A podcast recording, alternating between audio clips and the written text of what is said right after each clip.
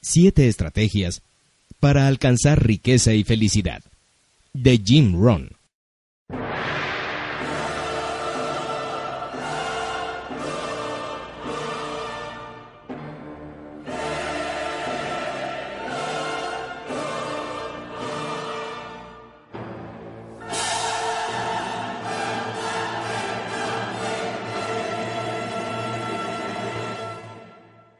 El día que cambió el rumbo de mi vida.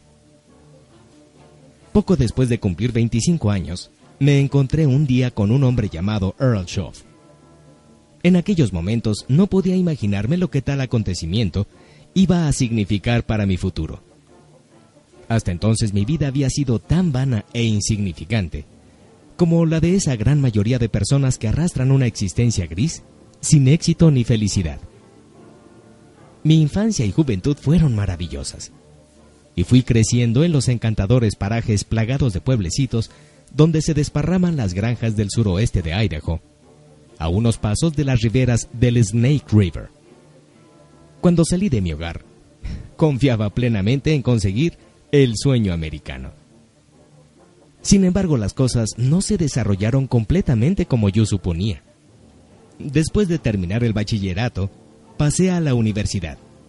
Pero al finalizar el primer año decidí que ya había aprendido lo suficiente y lo dejé. Este fue un gran error. Uno de los mayores de entre los muchos que cometí en mi juventud.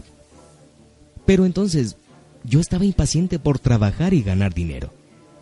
Imaginando que no sería difícil encontrar trabajo, lo cual resultó completamente cierto.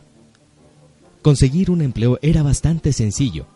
No obstante, Todavía me faltaba comprender la diferencia que existe entre ganarse la vida y vivir la vida. Poco después de empezar a trabajar, me casé. Y como todo marido, hice a mi esposa un montón de promesas sobre el maravilloso futuro que nos aguardaba a la vuelta de la esquina. Después de todo, yo tenía ambiciones. Deseaba el éxito con toda mi juvenil sinceridad y trabajaba mucho el éxito estaba asegurado. O al menos eso pensaba yo.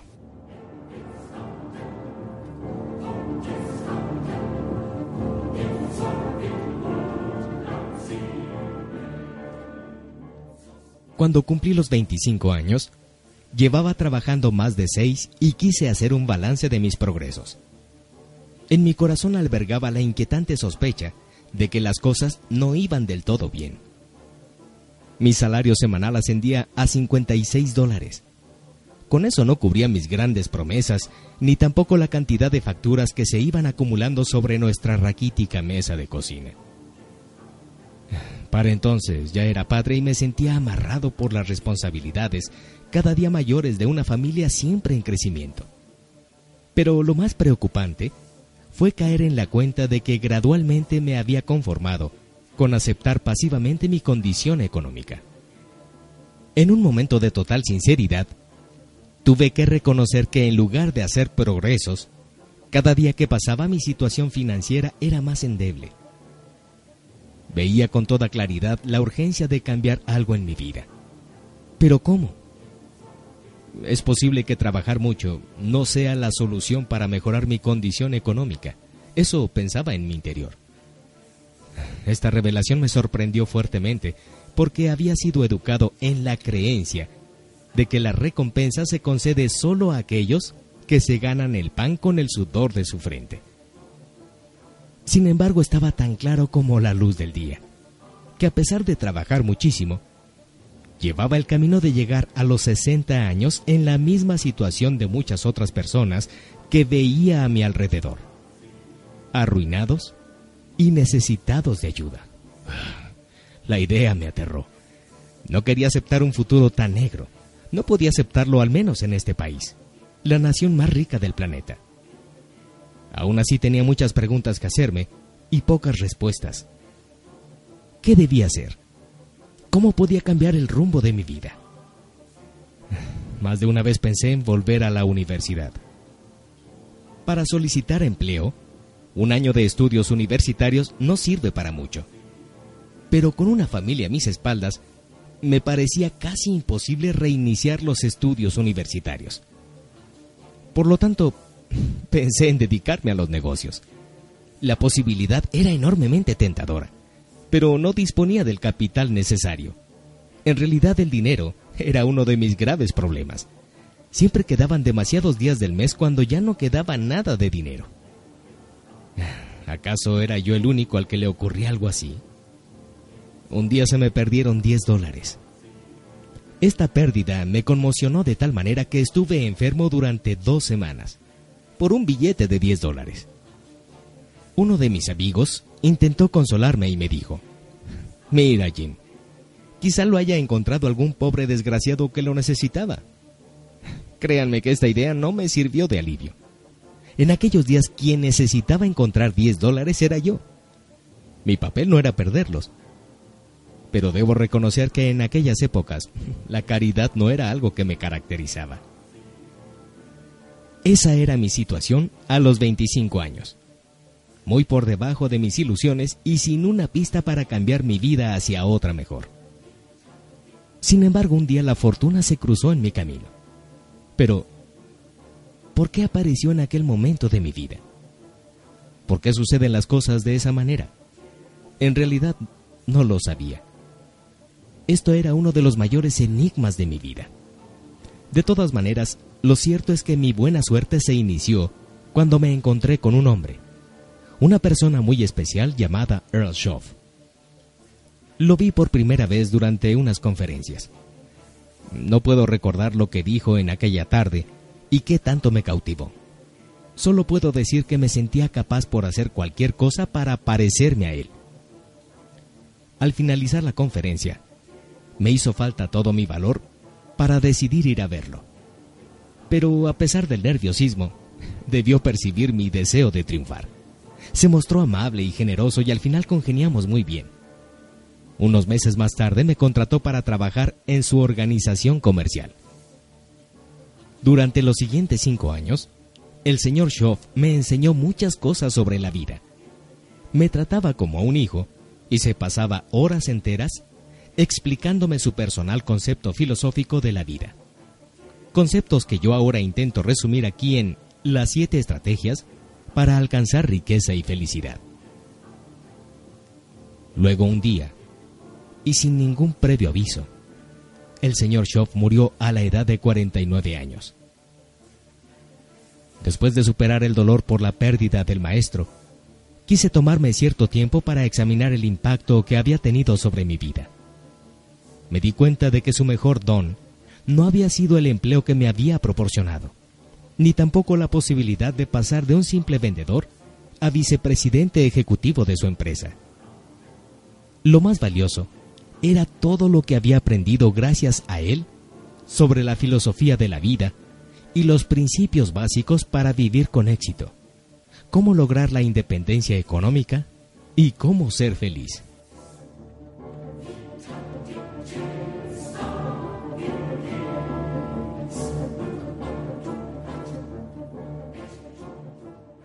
Los años siguientes incorporé sus ideas a mi vida y prosperé. Más aún, amasé una fortuna. Pero la experiencia más gratificante me la dio el compartir esas mismas ideas ahora con mis socios y con mis empleados. La respuesta fue entusiasta y los resultados inmediatos y palpablemente perceptibles. Aunque me considero un hombre de negocios más que escritor o conferenciante, Creo que lo más importante es comunicar a los demás, simple y claramente, esas ideas que pueden transformar la vida de las personas hacia un mejor futuro.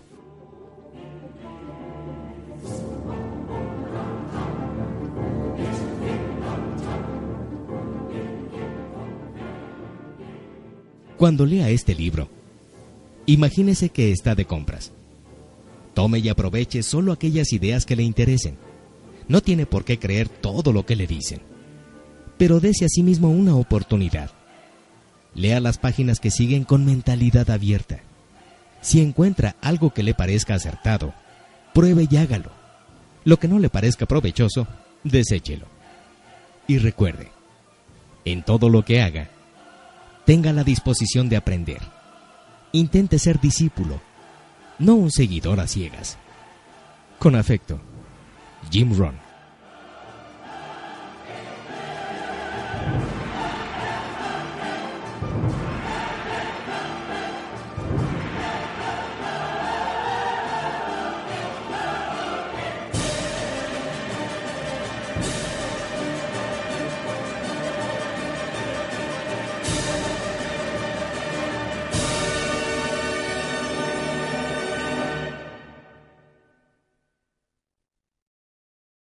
Capítulo 1. Las cinco palabras clave.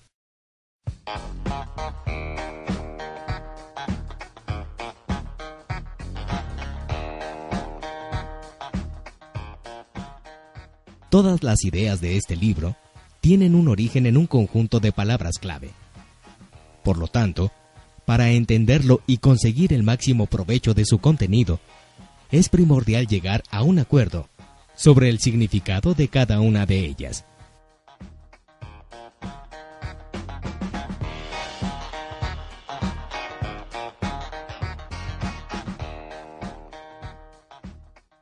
Fundamentos. Vamos a analizar en primer lugar la palabra fundamentos. Yo los defino como aquellos principios básicos que de manera ordenada nos permiten realizar una tarea, una obra o un acto. Los fundamentos constituyen el principio, la base y la realidad de la cual emana todo lo demás. Hablar de nuevos fundamentos supone una contradicción. Es como si alguien se vanagloriase de fabricar nuevas antigüedades. Suena sospechoso, ¿no es verdad? Los principios fundamentales son inmutables. Son idénticos desde los tiempos bíblicos y continuarán siéndolo hasta el fin del mundo. Tomemos la palabra fundamentos e intentemos aplicarla al concepto de éxito. Si busca un éxito fundamental, un éxito duradero, un éxito construido sobre bases sólidas, no sirven las respuestas exóticas. Y pueden creerme cuando digo que últimamente se están ofreciendo muchísimas respuestas exóticas, especialmente en el sur de California donde yo vivo. A pesar de todos los rumores en contra, créanme, el éxito es un proceso. Es una cosa muy simple. No cae del cielo ni tampoco es algo mágico o misterioso.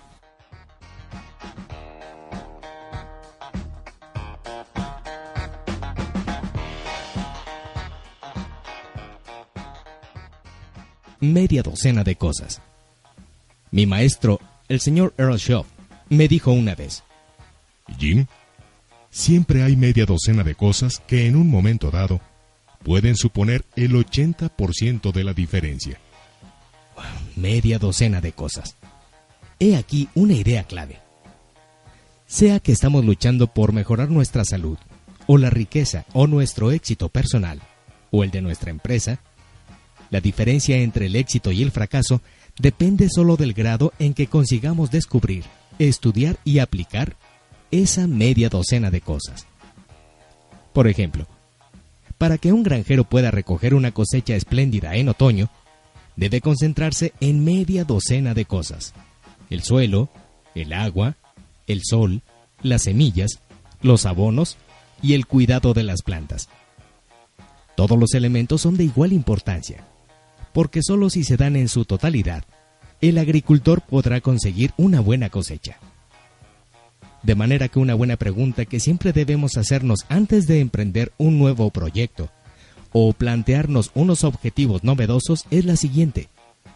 ¿Cuáles son las seis cosas que pueden modificar con mayor intensidad el resultado? No importa si se trata de bellas artes o música, matemáticas o física, deporte o negocios, lo que cuenta son esa media docena de cosas fundamentales. La comprensión y aplicación de este sencillo principio es el primer paso inteligente para lograr sus sueños y objetivos.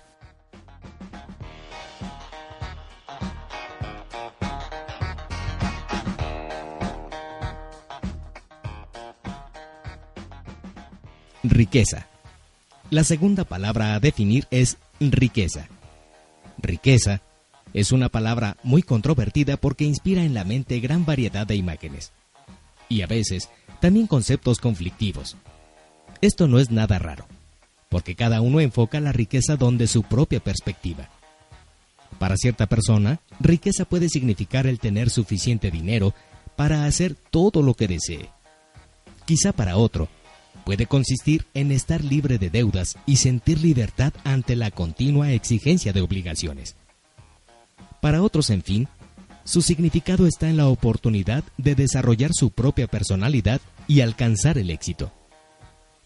De esa diversidad de conceptos surge la creatividad que nos ayuda a encontrar nuestro propio camino para abrirnos paso hacia una vida plena. La mayoría de la gente que no se ha preocupado ni ha utilizado su tiempo en pensar sobre este asunto, considera que la riqueza se engloba simplemente en una sola palabra, millonario.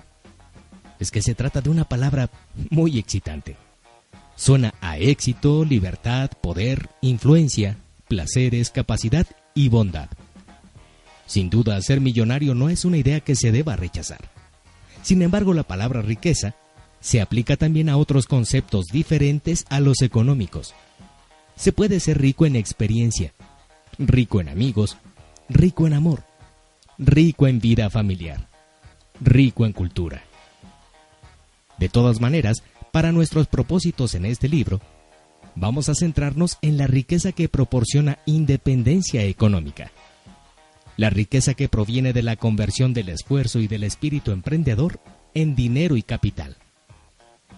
La cantidad concreta que cada uno necesita para sentirse rico diferirá mucho de unos a otros, aunque estoy seguro de que nuestra ilusión básica es la misma. Sentirnos libres de las estrecheces económicas, tener libertad de elección y gozar de la oportunidad de crear y compartir. ¿Qué significa la riqueza para usted? ¿Cuánto dinero le haría falta para considerarse financieramente libre?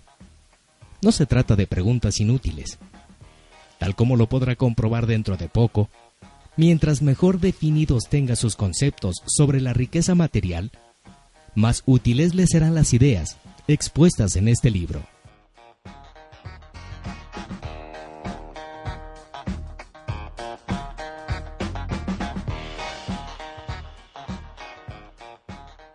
Felicidad. La felicidad es cosa que todo mundo persigue es la alegría que generalmente acompaña a toda persona positiva. Sin embargo, al igual que la riqueza, a menudo se entiende de muy variadas formas. Se da tanto en el placer de descubrir como en la alegría de saber o de conocer. Acompaña a menudo a aquellos que son plenamente conscientes de los colores, los sonidos y la armonía de vivir. Y también es el gozo de los que se marcan una meta en la vida y la alcanzan con maestría. La felicidad consiste en la habilidad para reaccionar receptiva y forzosamente ante lo que la vida nos ofrece. Se consigue de ambas maneras, dando y recibiendo, al cosechar y repartir. Es la capacidad para disfrutar tanto de la armonía como de la comida, de las ideas como del pan. La felicidad se arrima a los que amplían sus horizontes y sus experiencias. La felicidad reside en los hogares de los que tienen la capacidad para soportar los fracasos sin perder su sensación general de satisfacción. Pertenece a los que mantienen bajo control a sus circunstancias y sus emociones. La felicidad es también sentirse libre de las nefastas secuelas del miedo, como la preocupación, la envidia, la avaricia, los resentimientos, la baja estima personal, los prejuicios y el odio. Los que sienten la verdadera felicidad a menudo son conscientes del poder tremendamente positivo de la vida y del amor. Pero la felicidad es algo más que una sensación general. Es también un método, una forma de pensar que organiza todos los sentimientos, actividades y modos de vivir. En otras palabras, es una manera de interpretar el mundo y sus acontecimientos la felicidad consiste en valorar y apreciar lo que tenemos. Es la sensación por la labor diaria, incluyendo también las tareas ingratas de las que muy pocos nos libramos. La felicidad es disfrutar de la vida y rodearnos de las personas con sentido común. Es una amplia variedad de experiencias y recuerdos que se convierten en inapreciables valores a la hora de gastar o de invertir. La felicidad es una actividad con un propósito. Es amor en ejercicio. es también la consecuencia de lo obvio y el temor por lo misterioso. De todos modos, la mayoría de nosotros pensamos en la felicidad como algo perdido en el pasado, o como la cima que alcanzaremos en un distante futuro. Seré feliz tan pronto como... Pocos son capaces de comprender que la felicidad solo se puede sentir en el presente. Y la felicidad, como todas las cosas buenas, es algo elusiva, pero yo afirmo que alcanzarla es posible. Entonces, ¿cómo se captura el ave fénix de la felicidad? Aunque parezca una mentira, se puede lograr comprendiendo bien y aplicando un concepto que raras veces asociamos a la felicidad, la disciplina.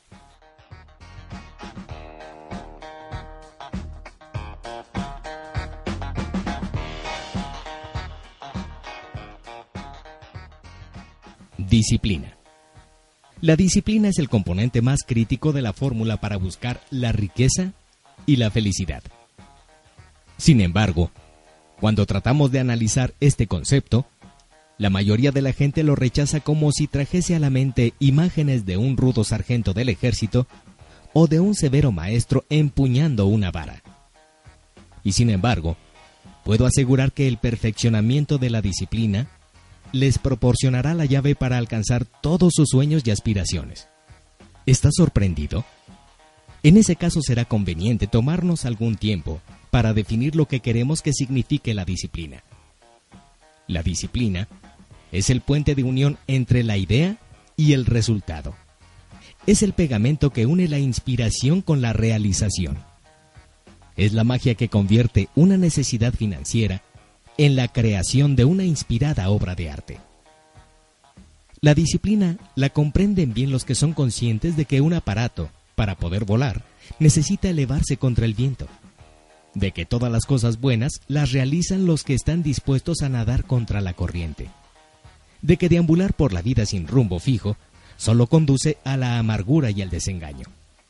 La disciplina es la base, los cimientos sobre los que se construyen los éxitos, la falta de disciplina conduce inevitablemente al fracaso.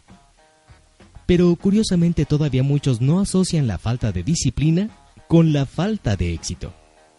Mucha gente tiene la idea del fracaso como si se tratase de un único acontecimiento terrible, la bancarrota de su empresa o la ejecución de la hipoteca de una casa. Sin embargo, los fracasos no ocurren así. El fracaso raramente es el resultado de algún acontecimiento aislado.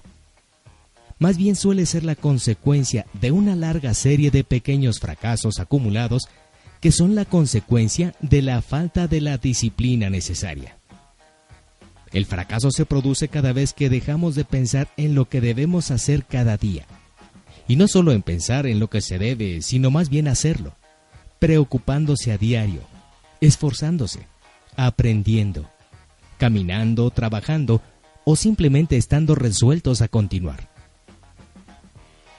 Si su objetivo exige que hoy escriba 10 cartas y solo escribe 3, lleva un retraso de 7 cartas, solamente en un día. Igualmente si se compromete a realizar 5 llamadas por teléfono y solo hace una, se ha retrasado 4 llamadas en un solo día. Si su plan financiero exigía ahorrar 10 dólares y no ha ahorrado ninguna, lleva una desventaja de 10 dólares en un solo día. La actitud más peligrosa es analizar el día malgastado y concluir que nada grave ha pasado. Al fin y al cabo se trata de solo un día, pero sume esos días hasta completar un año y sume esos años hasta completar toda una vida y quizá comprenda ahora que la repetición de los pequeños fracasos diarios pueden fácilmente convertir toda su vida en un colosal desastre.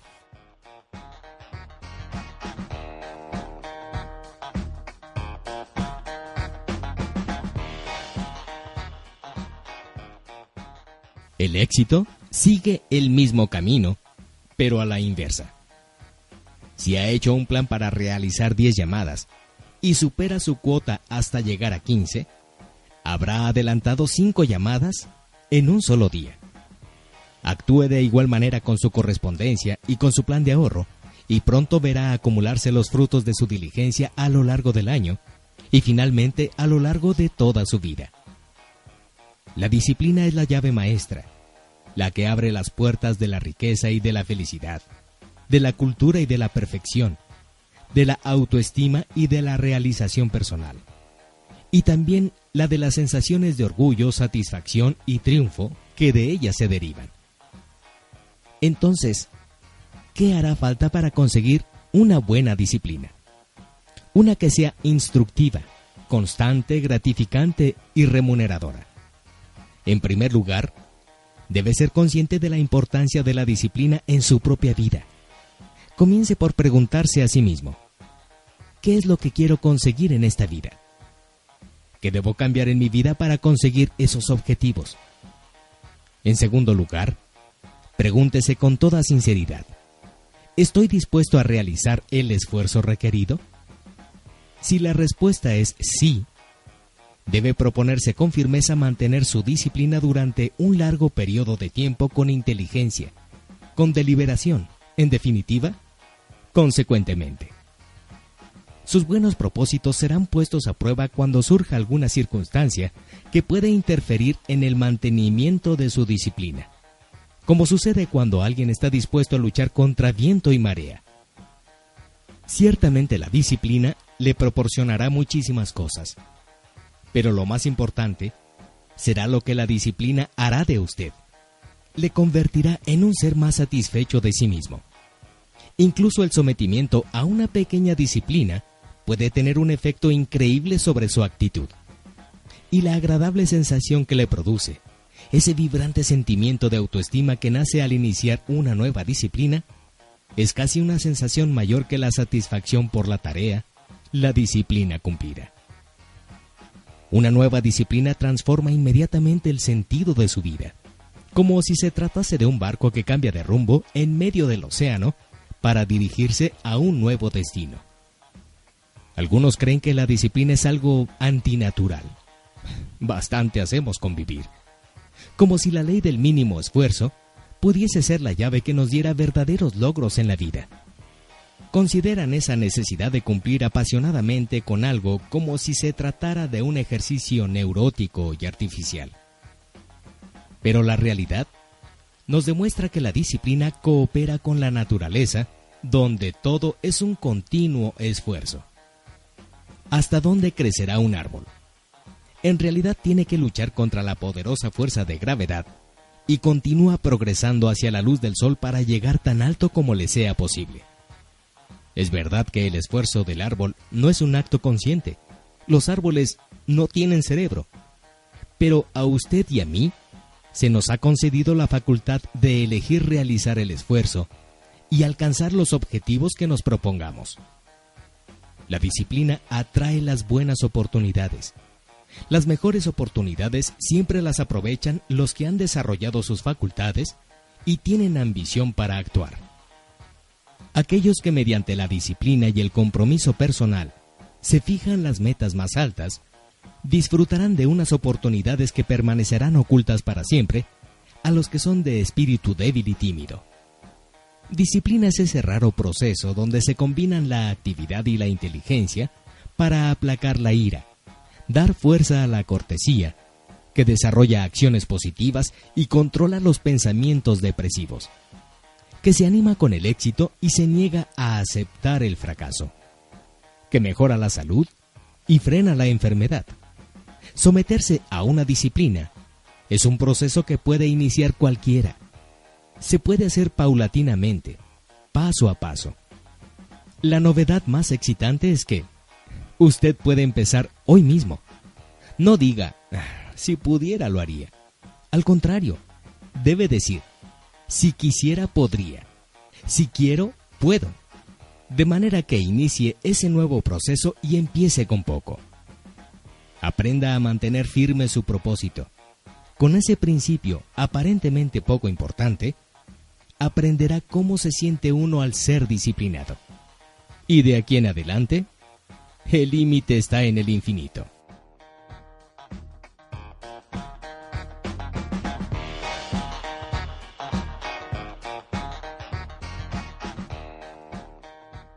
Contra el autoengaño, acción.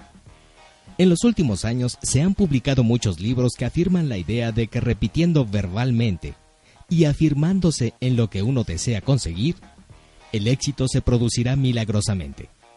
Me opongo completamente a esa manera de pensar. Según mi experiencia, esas afirmaciones no respaldadas por la disciplina necesaria para actuar sobre las cosas que se afirman, produce en los hombres y mujeres la ilusión de que están haciendo progresos cuando en realidad su actividad diaria no conduce a nada. ¿Por qué la gente dice una cosa y actúa en directa contradicción con lo que afirma? El hombre que sueña con la riqueza, pero que cada día camina hacia un desastre económico seguro, y la mujer que desea la felicidad, pero alberga ideas y realiza actos que le conducen a una inevitable desesperación, ambos son víctimas de las falsas esperanzas creadas por las anteriores afirmaciones. ¿Por qué? Porque las palabras alivian, y al igual que los narcóticos, nos adormecen en un estado de complacencia. Recuerde esto, para progresar, es necesario ponerse en marcha realmente. Por lo tanto, para tener una vida próspera, inicie un plan de prosperidad. Para llegar a ser rico, elabore un plan de riqueza. Cualquier persona sin dinero puede hacer un plan para llegar a ser rico. Hay muchos otros planes que uno mismo puede elaborar. Si está enfermo, inicie un plan de salud. Si a menudo se siente cansado, inicie un plan de vigor. Si no le parece adecuada su formación profesional, inicie un plan de educación. Si dice que no puede, entonces prepare un plan de sí puedo. Todos podemos. Incluso una mala persona puede comenzar a leer buenos libros. La clave está en dar el primer paso hoy. Sea cual sea el proyecto, empiece hoy. Empiece a limpiar y ordenar el cajón de su escritorio o de sus documentos personales y hágalo hoy. Empiece a establecer su primer objetivo hoy. Empiece a escuchar CDs de motivación hoy. Empiece un adecuado régimen de nutrición hoy. Empiece a depositar dinero en su nueva cuenta de ahorros e inversión hoy. Empiece a escribir esa carta tanto tiempo aplazada y hágalo hoy. Pero cuidado. Reserve algunos momentos y dedíquelos a alcanzar esa nueva vida. Calcule cuánta actividad puede dedicar a su nuevo propósito para una vida mejor. Esfuércese de lleno desafíe a la opresora fuerza gravitacional. Encienda sus cohetes de propulsión. Demuéstrese a sí mismo que al retrasar las cosas ya no existe, que la esperanza vana pertenece al pasado. Ahora los que mandan son la fe y la acción. Es un nuevo día, un nuevo comienzo para su vida. Con disciplina, usted mismo se admirará de los progresos que es capaz de realizar. ¿Qué puede perder? excepto el sentimiento de culpa y de temor del pasado. Ahora le presento un nuevo reto. Convierta ese día, el primer día de su nuevo andar, en parte de su primera semana de nuevos comienzos. Hágalo. Compruebe cuántas cosas puede iniciar y continuar en esta semana, su semana de nuevos comienzos. Entonces, convierta este mes en el de los nuevos comienzos y luego el año de los nuevos comienzos. Cuando complete su primer año, el pasado jamás tendrá dominio sobre usted y las costumbres, influencias, penas y fracasos del pasado serán solo pasado. Tal como dice la Biblia, ahora debe estar dispuesto a volar junto a las águilas.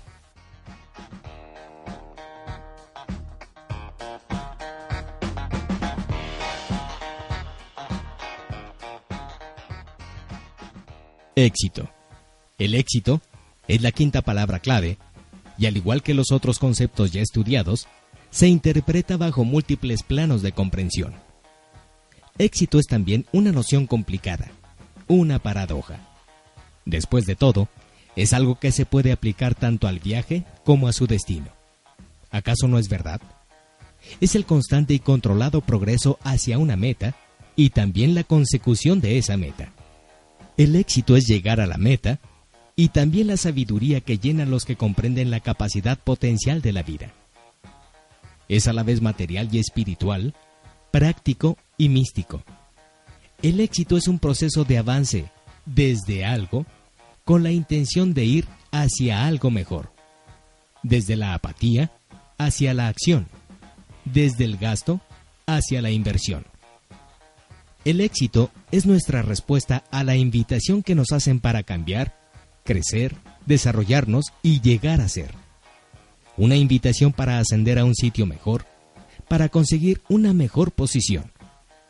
Pero más que nada, el éxito consiste en hacer que su vida sea lo que usted verdaderamente desea y ha anhelado por siempre, teniendo en cuenta todas las posibilidades y el ejemplo de aquellos otros cuyas vidas admira ¿Qué quiere hacer de su vida? Esta es la gran pregunta. Recuerde que el éxito no es un conjunto de tópicos fruto de nuestro mundo cultural, sino más bien una colección de valores personales claramente definidos y realizados con una finalidad concreta. Haga de su vida lo que usted quiere que sea el éxito. Pero ¿qué hay que hacer para irlo consiguiendo? Este libro trata precisamente de explicarlo.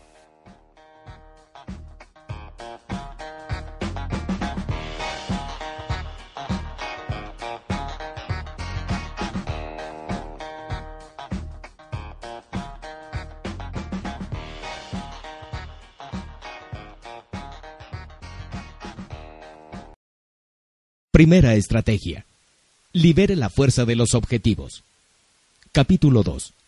Objetivos. Lo que motiva a las personas.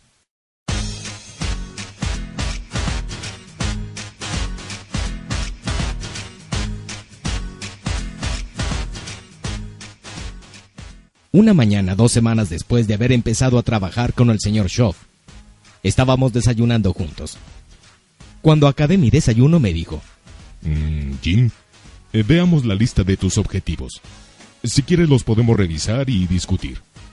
Quizá es la mejor manera en que puedo ayudarte en este momento.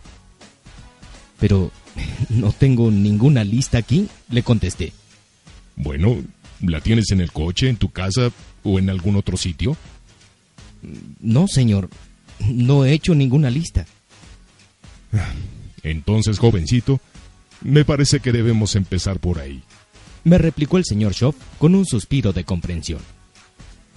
Después mirándome fijamente a los ojos, dijo, Si no has hecho una lista de objetivos, puedo adivinar que tu saldo en el banco será de unos pocos cientos de dólares.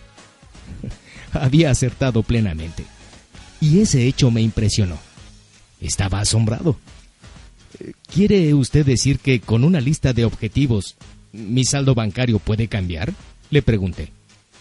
Su respuesta fue, drásticamente.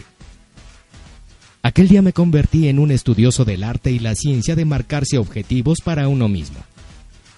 De todas las cosas que he aprendido desde aquellos primeros días, el arte de señalar objetivos es lo que mayores efectos ha tenido sobre mi vida.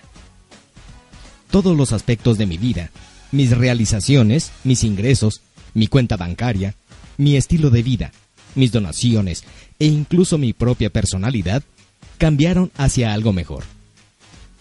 Estoy convencido de que dominar la forma de marcar objetivos puede producir unos profundos efectos en su vida y voy a dedicar un amplio espacio a discutir este proceso, muchas veces tan mal entendido.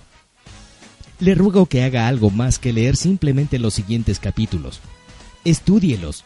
Y si tiene a la mano un cuaderno para tomar notas, mucho mejor.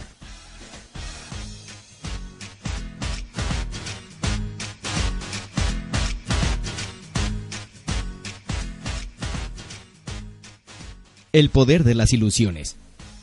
Son diversos los factores que afectan a la vida de todos y cada uno de nosotros.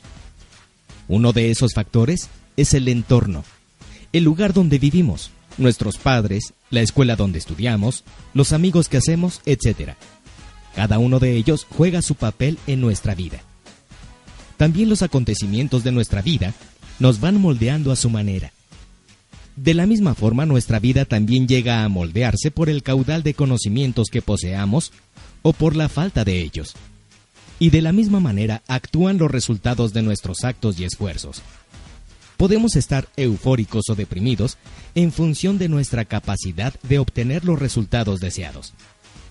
Pero de todos los factores que afectan a nuestras vidas, ninguno tiene tanta capacidad potencial de beneficiarnos como nuestra facultad de soñar e ilusionarnos. Las ilusiones son una proyección de la vida que deseamos llevar. De manera que cuando dejamos que nos empujen nuestras ilusiones, éstas tienen la capacidad de desatar una fuerza creativa capaz de superar todos los obstáculos que nos impiden conseguir nuestros objetivos. Sin embargo, para liberar este poder es necesario que los sueños e ilusiones estén bien definidos. Un futuro borroso tiene muy poco poder de atracción. Para conseguir realmente su sueño, para que sus planes de futuro dependan realmente de usted, sus ilusiones deben estar llenas de vitalidad en su mente. Ahora bien, hay dos formas de encarar el futuro, con anticipación o con aprehensión. Adivine cuánta gente encara el futuro con aprehensión. Seguramente acertó. La mayoría. Más de una vez he visto a este tipo de personas que siempre están preocupados, preocupados y más preocupados. ¿Por qué se muestran tan aprensivos esos individuos? Porque no han dedicado cierto tiempo a planear su futuro. En la mayoría de los casos, su vida se reduce a un continuo intento de ganarse la aprobación de alguna otra persona. De esta manera, terminan finalmente aceptando y adaptándose a todos los puntos de vista de esa persona sobre la forma en que se debe vivir la vida. No es extraño que estén preocupados, siempre mirando de reojo a su alrededor, buscando aprobación para todo lo que quieren hacer. En el otro extremo, los que encaran el futuro con anticipación planifican un futuro por el que merece la pena entusiasmarse. Pueden ver el futuro con los ojos de su mente y les parece fantástico. El futuro se apodera de su imaginación y ejerce una atracción enorme sobre ellos.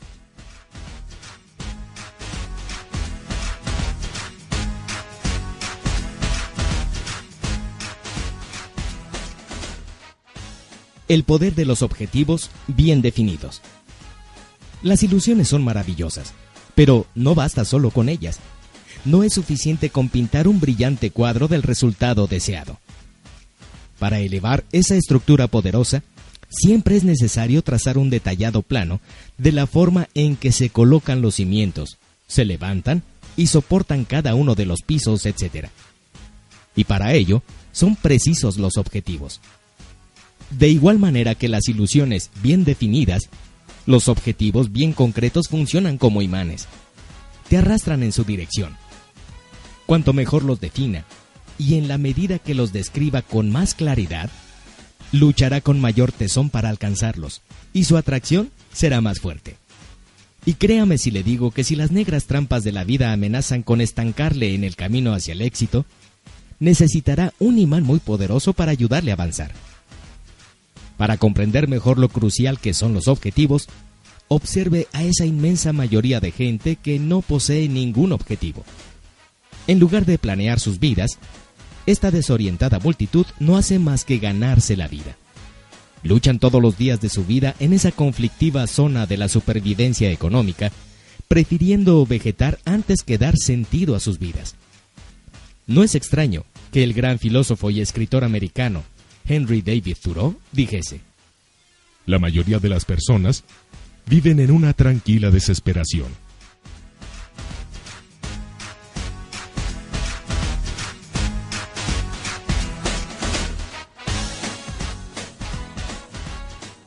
Razones. El señor Shaw me dijo en una ocasión, Jim, no creo que tu saldo en la cuenta corriente del banco sea un fiel indicador de tu nivel de inteligencia.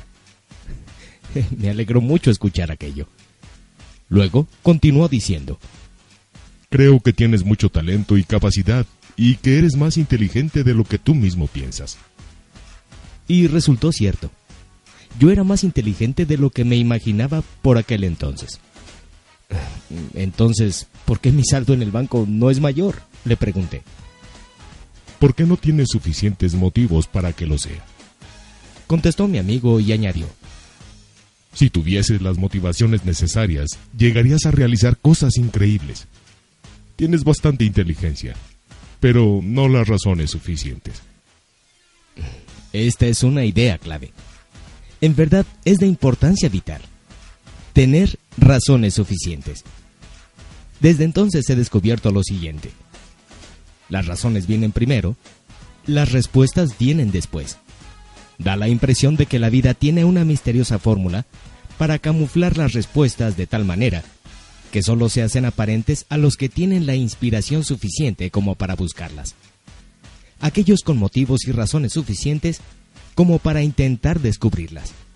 Dicho de otra manera, cuando sepa bien lo que quiere y lo desee con la fuerza suficiente, encontrará fácilmente la manera de conseguirlo. Se revelarán sin más las respuestas, métodos y soluciones que necesita para superar los problemas que se presenten a lo largo del camino.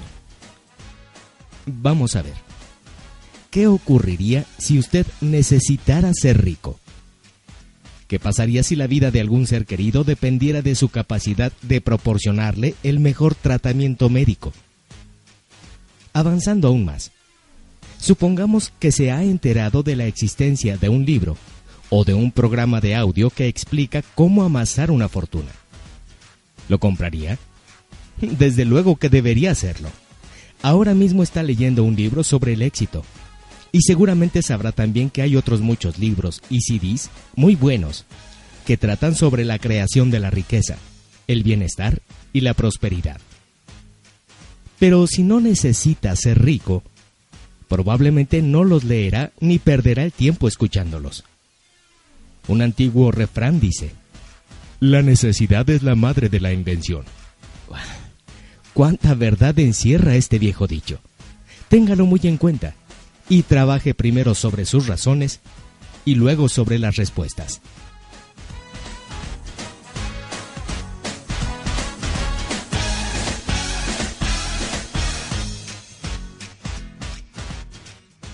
Cuatro grandes motivadores. La gran pregunta que debe hacerse es, ¿qué es lo que a mí me motiva? A cada persona le motiva una cosa diferente. Todos tenemos nuestros propios puntos sensibles. Y si se hace un pequeño examen de conciencia, estoy seguro de que elaborará una apabullante lista de los suyos. ¿Cuáles son los elementos motivadores por excelencia? Dejando aparte el deseo natural del bienestar económico, existen otras cuatro grandes motivaciones.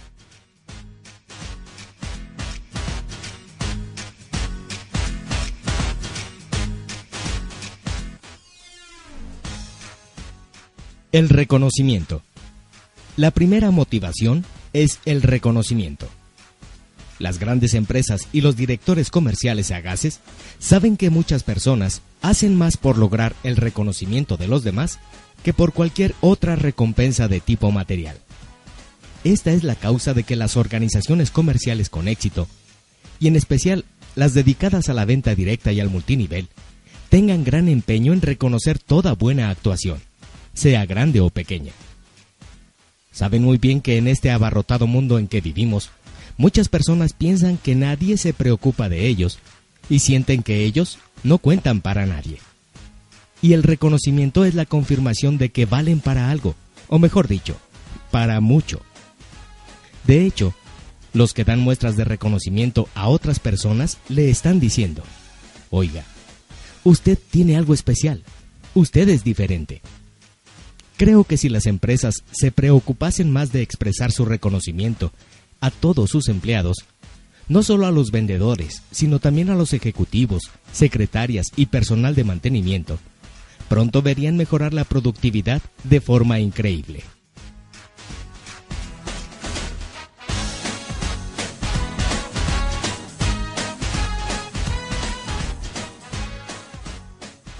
La sensación de victoria. La segunda razón por la que algunas personas llegan a la cumbre es por la sensación que se experimenta al ganar. Esta es una de las mejores motivaciones. Si hay algo a lo que se deba ser adicto, es precisamente a ganar. Tengo amigos, todos ellos millonarios, que todavía siguen trabajando 10 o 12 horas diarias para ganar más millones. Y no lo hacen por necesidad de dinero. Lo que necesitan es la alegría, el placer y la satisfacción de vencer. Para ellos, la gran motivación no es el dinero, lo tienen y ya de sobra. ¿Sabe cuáles son sus factores de motivación? Son el camino, el andar y la maravillosa sensación de saberse triunfadores. De vez en cuando, normalmente después de acabar una de mis conferencias, alguna persona se me suele acercar y me dice, Señor Ron, si yo tuviese un millón de dólares, no trabajaría ni un día más en toda mi vida. Quizá este es el motivo por el que el buen Dios provee para que las personas que se expresan así nunca hagan una fortuna. Esta gente lo abandonaría todo al instante.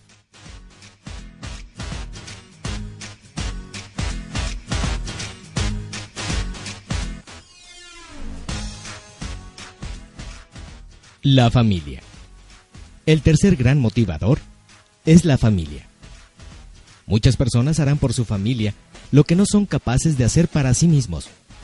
Cierta vez me encontré con una persona que me dijo, Señor Ron, mi familia y yo nos hemos propuesto hacer un viaje alrededor del mundo. Para hacer todo lo que queremos, nos va a hacer falta un cuarto de millón de dólares al año. ¡Wow! Increíble. ¿Puede la familia afectar de tal manera a una persona? La respuesta es sí. Por supuesto que sí. Sin duda alguna, qué afortunados son todos los que sienten el amor así, tan profundamente intenso que los motiva.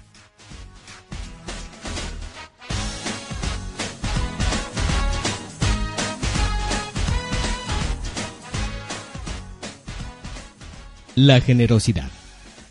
El deseo de hacer compartir nuestra propia riqueza es el cuarto gran motivador. Cuando el gran magnate del acero, Andrew Carnegie, murió, el cajón de su mesa de despacho estaba abierto, y en el fondo de éste había una amarillenta hoja de papel. En aquel trozo de papel, que databa de cuando tenía 20 años, Carnegie había escrito la meta principal de su vida. Voy a dedicar la primera mitad de mi vida a acumular dinero y la segunda a repartirlo. ¿Y sabe lo que pasó? Carnegie se sintió tan inspirado con este objetivo que llegó a amasar una fortuna de 450 millones de dólares. Actualmente equivaldrían a 45 mil millones de dólares aproximadamente. Y luego, en la última parte de su vida, se dedicó con verdadera alegría a repartirla entre los demás, apoyando a incontables instituciones culturales y educativas hasta su muerte en 1919 un líder nato que fue el primero en dar acciones a sus empleados, convencido de que trabajarían mejor si su propio interés estaba ligado al de la firma. Andrew Carnegie es el paradigma de la innovación y el liderazgo.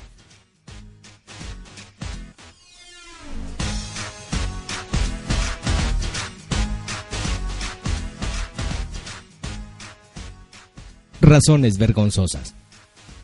¿No es maravilloso sentirse motivado a hacer algo por un objetivo tan excelso como la generosidad? De todas maneras, debo de confesar que en mis primeros años de lucha hacia el éxito, mi motivación era mucho menos elevada. Mi razón para tener éxito estaba más a ras del suelo. En efecto, mi motivación entraba dentro del grupo que yo llamo vergonzosas. Una razón vergonzosa es algo que podemos pensar en cualquier momento, en cualquier día, y que puede originar un cambio en nuestra vida. Permítame que le cuente lo que ocurrió. Poco después de haberme encontrado con el señor Schoff, estaba un día en casa dejando que pasara el tiempo, cuando oí que llamaban a la puerta. El golpeteo sonaba tímido. Abrí la puerta y miré hacia unos ojos grandes castaños que me observaban desde su pequeñez. Era una frágil muchachita de unos 10 años. Con todo el valor que pudo reunir, me dijo que estaba vendiendo galletas de las niñas Scouts. Tenían una presencia maravillosa, varios sabores y un precio especial. Solamente dos dólares la caja. Imposible rechazarlas. Finalmente, con una gran sonrisa y con la mayor educación, me rogó que se las comprara. Y créanme, yo quería hacerlo cómo deseaba comprar aquellas galletas. Pero había un problema. No tenía esos dos dólares. Dios mío, me quedé abochornado. Allí estaba yo, un padre de familia que había estudiado en la universidad, que tenía un buen empleo y sin embargo no tenía dos dólares en el bolsillo. Naturalmente, no se lo podía decir a la muchachita de grandes ojos castaños. No tenía otra alternativa y mentí. Le dije, muchas gracias, pero durante este año he estado comprando galletas a las niñas Scouts. Tengo la alacena llena de ellas. No era verdad, naturalmente, pero fue lo único que se me ocurrió para salir del momento. Y lo conseguí. La muchachita me dijo, Muy bien, señor, muchas gracias. Y sin decir más, dio media vuelta y se retiró. La seguí con la mirada durante algunos momentos que se me hicieron eternos. Finalmente cerré la puerta atrás de mí y apoyándome en ella sollocé. Ya no quiero vivir más de esta manera. Basta ya de estar arruinado. Basta ya de mentir. Nunca más tendré que avergonzarme por no tener dinero en el bolsillo. Aquel día me prometí a mí mismo ganar el dinero suficiente como para traer siempre conmigo varios cientos de dólares. Esto es lo que yo llamo una razón vergonzosa. No me servirá como para ganar un premio de grandeza de espíritu, pero bastó para tener un efecto permanente el resto de mi vida. No obstante, la anécdota de la muchachita scout de las galletas tuvo un final feliz. Algunos años más tarde, salía de mi banco donde había depositado una gran suma de dinero y cruzaba la calle para llegar a mi automóvil. Cuando miré a dos niñas vendiendo caramelos a favor de una organización infantil. Una de ellas se me acercó y me dijo, Señor, ¿desea comprar unos caramelos? "Hmm, probablemente, le respondí bromeando. "Eh, ¿Qué clase de caramelos tienes? Roca de almendra. ¿Roca de almendra? ¡Wow! Son mis favoritos. Eh, ¿Cuánto valen? Solo dos dólares. ¿Dos dólares? Vaya, no puede ser cierto. Me sentía tan emocionado. Em, ¿Cuántas cajas de caramelos tienes? Cinco. Luego miré a su amiga y le pregunté, "Mm, ¿y a ti cuántos te quedan? Todavía cuatro. Bien, mm, son nueve en total. Eh, Bueno, me las llevo todas. Al escuchar esto, las dos niñas exclamaron al unísono con la boca abierta. ¿De verdad? Claro, les contesté. Tengo unos amigos que apreciarán que les regale algunos caramelos. Con el mayor nerviosismo corrieron a colocar todas las cajas juntas. Yo metí la mano en mi bolsillo y les entregué los 18 dólares. Me disponía a retirarme de ahí en cuanto recibí todas las cajas y una de las niñas me miró y me dijo, Señor, usted es realmente rico. Ahora usted ya sabe por qué siempre llevo unos cientos de dólares conmigo. No quiero perderme otra oportunidad de esas otra vez. Voy a exponer otro ejemplo de una razón vergonzosa para desear hacer las cosas bien. Un amigo mío llamado Robert Depew era profesor en el colegio de Lindsay. Después de varios años como profesor, Bobby pensó en cambiar e iniciar una nueva carrera. Un día sin decírselo a nadie, dejó la enseñanza y se puso a vender. Cuando su familia se enteró, le hicieron objeto de toda clase de críticas. Pero la peor reacción la tuvo su hermano, que parecía disfrutar criticándole. Sabes, vas a hundirte en lo más profundo del arroyo. Se burlaba constantemente. Tenías un buen trabajo como profesor. Ahora vas a perderlo todo. Debes estar mal de la cabeza. El hermano de Bobby continuaba mofándose en todas las oportunidades que tenía y tal como Bobby lo cuenta. La forma en que actuaba mi hermano me puso tan furioso que decidí hacerme rico. Hoy en día, Bobby Depew es uno de mis amigos multimillonarios. Esta historia, al igual que la mía de las galletas, demuestra que incluso un sentimiento como la furia o la vergüenza, debidamente encauzado, es capaz de actuar como un gran factor motivador para alcanzar el éxito.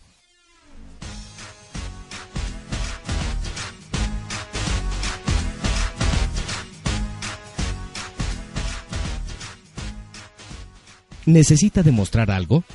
¿O le queda todavía alguna antigua vergüenza por borrar del tablero de su mente? Ya conoce el viejo refrán. Un gran triunfo es la vergüenza más refinada. Y es la verdad. Como puede ver, existen tantas razones para triunfar como personas hay en este planeta. La clave está en tener suficientes razones. ¿Cómo encuentra uno su propio punto sensible o puntos sensibles capaces de transformar una vida mediocre en una vida llena de riqueza y felicidad? Este es el tema del próximo capítulo.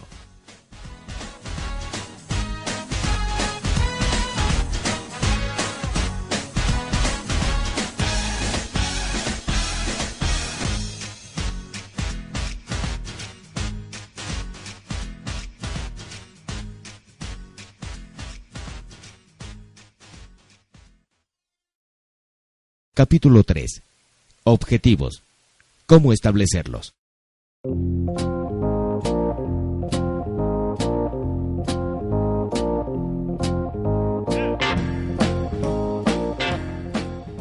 En el primer capítulo hablamos de la importancia de la disciplina y ahora voy a pedirle que comience a ejercitarse en esa virtud tan positiva. Si todavía no ha empezado a utilizarla, tome un cuaderno de notas, un diario o una agenda. Quiero que se transforme de ser solamente espectador-lector en actor-escritor. La tarea que va a realizar es un poco fuera de lo común en el sentido que se debe prolongar durante toda la vida. Se trata de los objetivos. Tal y como comprenderá dentro de poco, los objetivos son la preocupación constante a lo largo de toda la vida, siempre en evolución, siempre cambiando. ¿Por qué debe meterse en este lío? Porque haciéndolo, está dando los primeros pasos para alcanzar y desarrollar esa clase de vida con la que siempre ha soñado, pero que nunca creyó que pudiera hacerse realidad. De manera que vamos a meternos con ello. Cuanto antes se ejercite más rápido disfrutará de los resultados. Y cuando estos aparezcan, le aseguro que no importará en absoluto el trabajo extra y la disciplina que le hicieron falta para conseguirlos. Comencemos con ellos.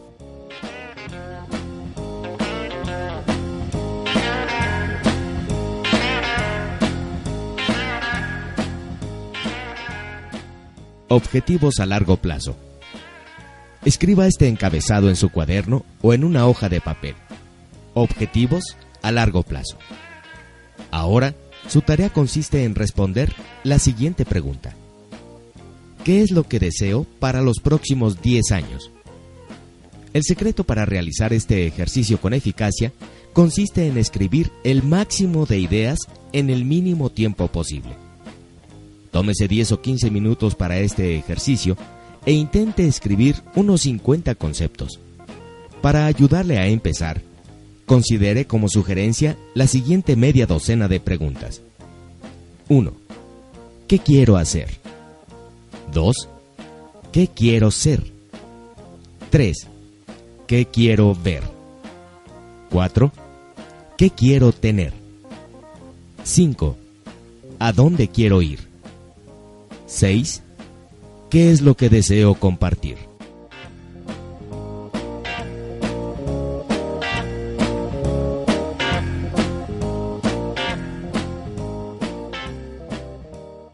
Teniendo estas seis cuestiones bien presentes, responda a la pregunta, ¿qué es lo que deseo para los próximos 10 años? Deje a su mente vagar en total libertad. No intente ser detallista. Esto ya vendrá más tarde. Por citar un ejemplo, si desea un Porsche 911 Turbo Cabriolet con tapicería en color miel, escriba simplemente 911 Cabriolet y pase al siguiente. Cuando haya terminado la lista, revise lo que ha escrito. A continuación, escriba al lado de cada concepto de la lista el número de años que supone le serán necesarios para alcanzarlo. Junto a los conceptos que considera posible conseguir el año próximo, ponga el número 1. Junto a los objetivos que cree le van a llevar 3 años, ponga el número 3. Junto a los que le costarán 5 años aproximadamente, ponga el 5. Y finalmente, en los que estime que le van a costar cerca de 10 años, escriba el número 10. Ahora, Hay que comprobar si los objetivos están compensados. Por ejemplo, si descubre que ha puesto muchos objetivos por 10 años y muy pocos para un año, significa que está retrasando la actuación al posponer la fecha del objetivo a conseguir. Por otra parte, si pone pocos objetivos a largo plazo, quizá no tenga bien definida la clase de vida que desea para sí al cabo de 10 años. La solución es buscar un equilibrio entre los objetivos a corto plazo y a largo plazo. En breve analizaremos los objetivos a corto plazo, que son los que se logran antes de un año. ¿Acaso está un poco asombrado con la idea de plantarse tantos objetivos? ¿O es usted de la clase de personas que prefieren dedicarse a una meta cada vez? Existe una buena razón para desarrollar al mismo tiempo un gran número de objetivos. Sin embargo, una persona puede ser víctima del mismo problema que tuvieron algunos astronautas del Apolo. Varios de ellos sufrieron profundos problemas psíquicos después de regresar de su viaje a la Luna. El motivo fue que después de haber estado en la Luna, ¿a dónde más podría ir uno? Tras largos años de pensamientos, ilusiones y trabajos, aquellos instantes gloriosos habían pasado ya. De repente, el objetivo perseguido se había alcanzado y todo terminaba ahí. Parecía que su vida laboral llegaba a su fin, se acababa, y sobrevino la depresión. Sacando conclusiones de esta experiencia, los astronautas han sido entrenados poniendo otros objetivos más importantes bajo su punto de mira para después de la realización del viaje espacial. La felicidad es muy esquiva, Parece que el mejor sistema para disfrutar de la vida consiste en culminar una meta y a continuación empezar a trabajar para alcanzar la siguiente. Es muy peligroso permanecer largo tiempo degustando los placeres del triunfo. La única manera de que la comida vuelva a saber deliciosamente es volver a estar cansado y hambriento. Bien, una vez que haya revisado y equilibrado su lista, escoja cuatro objetivos en cada una de las categorías de un año, tres años, cinco años y diez años, que considere los más importantes. De esta forma ya cuenta con 16 objetivos. Para cada uno de ellos, escriba un pequeño párrafo indicando lo siguiente. 1. Descripción detallada de lo que desea. Por ejemplo, si se trata de un objeto material, anote su altura, longitud, costo, modelo, color, etc. Si se trata de un empleo o de un negocio, describa con detalle el puesto de trabajo, el salario, el cargo, el presupuesto bajo su control, el número de empleados, subordinados, etc. 2. El motivo por el que desea alcanzar o adquirir el objetivo descrito. Aquí detectará si realmente desea ese objetivo o se trata simplemente de un capricho pasajero. Si no lo puede expresar con claridad y convicción, ese motivo por el que lo desea debe clasificarlo como un antojo y poner en su lugar otro objetivo. Como verá, lo que desea es un poderoso motivador, solo si detrás de ello existe una buena razón para conseguirlo encontraremos cuáles objetivos que alguna vez haya considerado importantes ya no ejercen ninguna atracción sobre usted, simplemente porque no es capaz de descubrir una buena razón para desearlos de verdad. Esto es bueno, porque la tarea de clarificación le está forzando a reflexionar, redefinir y revisar.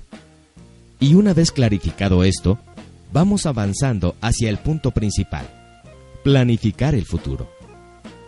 Una vez que haya establecido los 16 objetivos, cópielos en una hoja aparte o una agenda permanente y llévelas siempre consigo.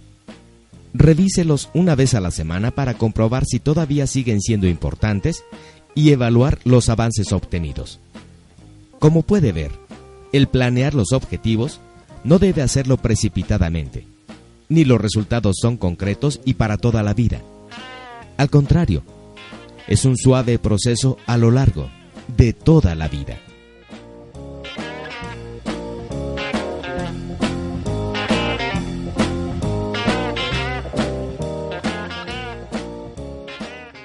Objetivos a corto plazo.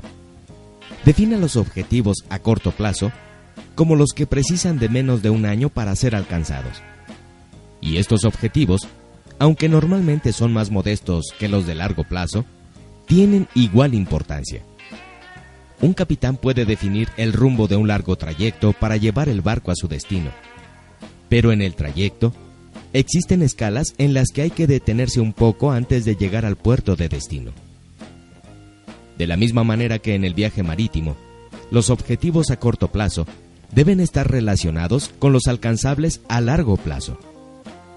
Los de corto plazo tienen la ventaja de ser realizables en un tiempo casi perceptible. Yo los llamo generadores de confianza, porque conseguirlos proporciona la fe y el entusiasmo para continuar. De manera que cuando está trabajando con intensidad, tómese un respiro y termine una tarea muy concreta a corto plazo. Disfrutará de la sensación de haber ganado y se sentirá inspirado para seguir de nuevo con la tarea mayor. Este es el motivo de obligarle a usted también a escribir en el cuaderno los objetivos a corto plazo.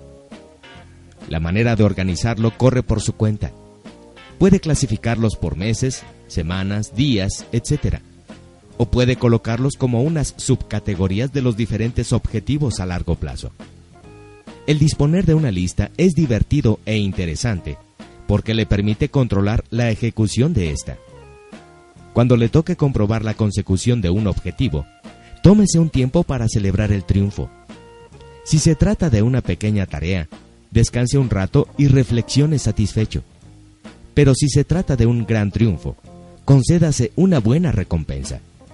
Sea grande o pequeña, tómese tiempo para disfrutar de la victoria. Esto le inspirará para seguir esforzándose más. Pero así como le ruego que participe de las mieles del triunfo, le debo hacer una recomendación menos agradable. Haga que el perder le sea penoso crecemos gracias a dos tipos de experiencias, la alegría de ganar y la pena de perder. De manera que si se lanzó a realizar un proyecto y luego no lo ha hecho, idee alguna forma de pagar su desidia. Téngalo en cuenta y hágase responsable, tanto de su conducta positiva como de la negativa. Además, no se rodee de personas que le alaben constantemente. No se una a la muchedumbre fácil vaya a donde las expectativas sean altas, donde sea mayor la presión para actuar. Esto es también parte de la estrategia general para alcanzar riqueza y felicidad.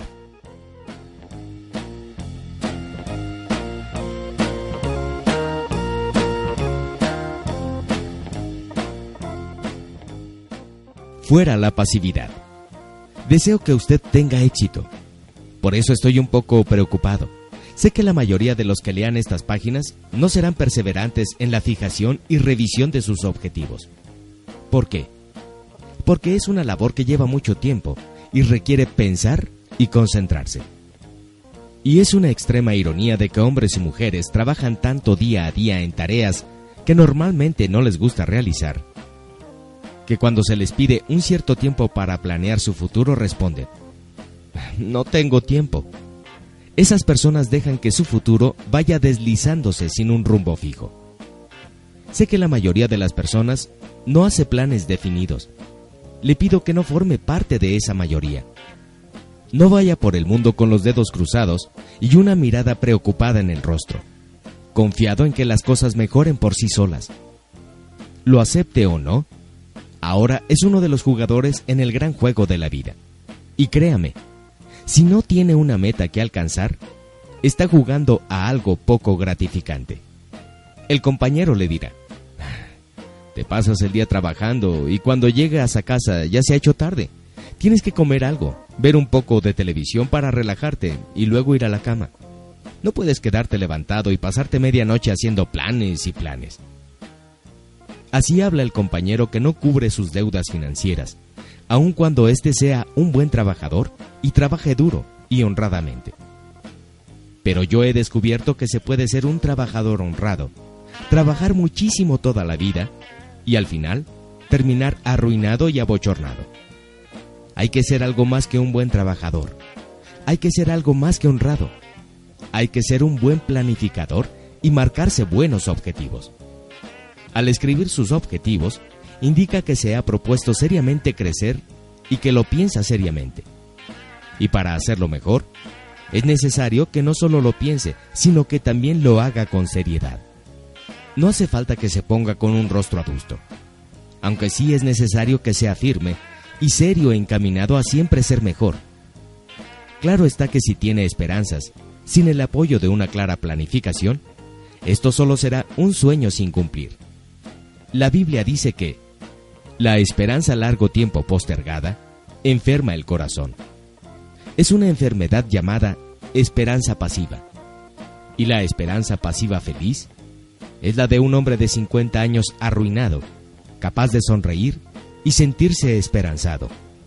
Ahora bien, esa actitud es verdaderamente desastrosa, de manera que póngase firme. Escriba sus objetivos en un papel. Se lo recomiendo por experiencia.